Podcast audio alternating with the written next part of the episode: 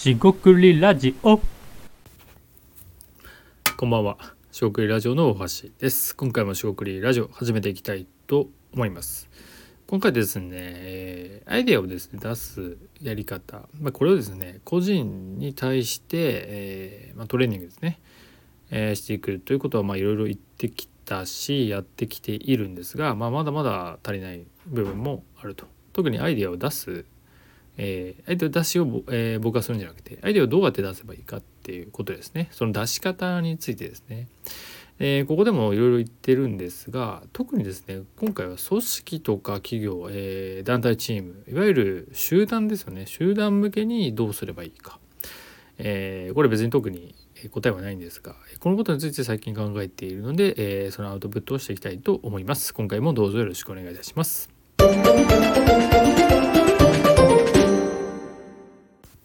はい、四国ラジオのおはです。今回ですね、アイデア出しを組織チーム、えに、えーっと、まあ、適用というか、えーまあ、想像する組織ですね、クリエイティブな組織とか団体、えアイデアが出せる、え環境ですね、それをどうやって作っていけばいいか、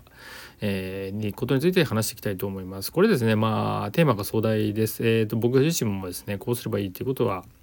えあまり分かってないです。えただですね結局集団、まあ、企業は企業は人なりとは言いますが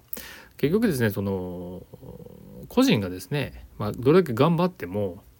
えーうまくいかないことはもちろんあるし一方で集団として集団って、えーこうダイナミズムといいますか、えーなかなか捉えきれないですよね。特に大手とか企業とか、まあ、行政でもいいですがいろんな人が買い出ししすぎてよくわからんみたいなのがあるんじゃないか。で特にアイデアっていうイメージはまあリスナーのあなたがですねどういうイメージを持たれているかもあるんですがやはりですね新しい、えー工夫や取り組みっていうことで、まあ、新しさがあるんですね挑戦的というかつまり不確実性も高くて、えーやってみないと分かんないっていうのがもう性質としてあるんですよね。えーでもですねそういうのをやはり、え好まない人もしくはどうしてもですね、えー大きくなる官僚化するといいますか保守的になっていくそこで常にミスマッチが起きている感じがします。で一方でですよ一方でですが全部そうなってるわけじゃなくてアイデアを出す企業もあるし、えー優れた、えー創造的な、えーっとなんていうんですか商品やサービスを出し続ける会社もあると。これなんでそうなってるのかって分かりますか、えーこれ問いかけたいんですが、えー僕自身も分かってないんですよ。えーなんかありそうなのはそのそれっぽいと言いますか、アイデアを出すような仕組みがあったり、え出した人が表彰されたり、まあ、そのコンテストがあったり、えアイデア自体をですねその出したらお金がもらえるとかねそういう動機づけがあったり実際に事業化するような、え仕組みがかなり作られていたりとかねいろいろあるんですがそうはうまくいかないじゃないですか。なんでえーそのアイデア自体を出してそれが新規事業とか、えーこれビジネスにつながっていくっていうのってかなりこうダイナミズとダイナミズムといいますか結構こう生き物みたいに変わっていくんじゃないかなと。でそれをですねきっちり管理して、えー厳密にやるって、まあ、結構大変ですしもう僕もできないですよね。えーそれどういうことかっていうと、まあ、例えばサボテンサボテンじゃなくてもいいんですけど、えー花とか植物とか、まあ、トマトとかでもいいですけどそれを最初に、えー種種を、えー植えて、えー芽を出して、えー水やり餌やり餌やり肥料ですねやって、えーその果実というかなって、えー食べて実がなって食べてみたいなそれをずっとやるような感じなんですよ。で、まあ、早いものであればその数数ヶ月とかね、えーまあ、1週間2週間ないと思いますが収穫できてしまうものもあったり、えいろんなものがあると思うんですがなんか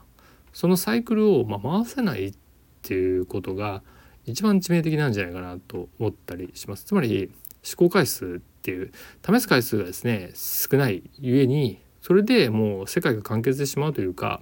あやっぱりできないんだと思ってしまう。まあ、例えばですよ社内で考えたアイデアが実現できないからあやっぱりこういうのができないんだって言って諦めてしまうわけですよ。でそれがいい悪いは置いておいてあのなんなんて言いますかねそこではできなかったものが実は他のところでできたりするかもしれないし単純にタイミングとか早すぎる遅すぎる、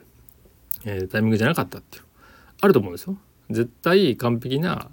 企画や、えー、事業アイデアっていうのはないですしいつになるか分かんないっていうステージそのものがある、まあ、メタ的ですがあるかなって思ってます。で、えー、今のところ、えー、これらはですねなんでそういうのがうまくいくいかない、まあ、その成功事例と失敗事例調べて比較しても、まあ、言えることってあんまりなんかパッと変わらないとは思うんですが、まあ、とはいえですね、えー、なんで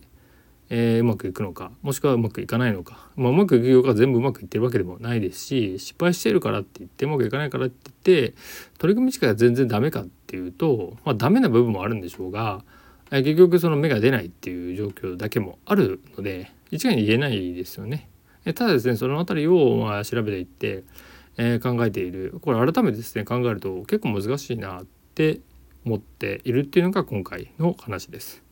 え自分自身がですね僕自身がアイデアを出せるっていうことは、いろいろ根拠を持ってやってきてるんで言えるんですがこの考え方をですね、え個人1人ではなく2人3人組織チーム団体、えその部署なり、えチームなり、え企業なり、え仕組みとしてですね組織づくりみたいなレベルまで上げていくと途端にですね難しくなるんですよね。でそれって結局組織づくりもそうですし簡単にこう人がですね動いて教育できて成長したり覚えてラーニングというか学習して、えー、適応していくっていうのが、まあ、非常に長い時間がかかるのともしくはそれを、えー、簡単にできたとしてもすごい集中的に絞り込んでですねあの特定のことだけをまあ学習させていくとかねそういうのをやってって、えー、しかもそれも段階的にやっていって最後にどうにかなるかなっていう話だと思うんである種切り口としては教育、えー、でもあるかなと思ったりします。僕からはですね教育って観点は全くないんですが、えそういうふうにも言えますし、えー、前回話したかもしれませんが、えー、言語化ですね、えーと、考え方を言葉で伝える、えもしくは、えーと、そのマインドセットの部分もあると思います。状況、えに関して問題が発生したり課題が発生したりした時にそれをどうしてどうすればいいかっていうふうに考えられるもう諦めてしまってできないよねっていうのではなくどうすればいいかっていうのを考える。えー、こともできますし、えー、もうちょっとスケールというか広げてみると、まあ、社会全体が、えー、いろんなアイデアを出したりチャレンジするっていう、まあ、いわゆる、えー、端的に、えー、分かりやすく言うと企業をチャレンジ企業とかチャレンジしてねできていくっていう社会の方が僕はいいと思いますし、えー、それ楽しい部分楽しいと思える人が楽しくやれるっていうのがいいなと思ってて無理してやることはないんですが、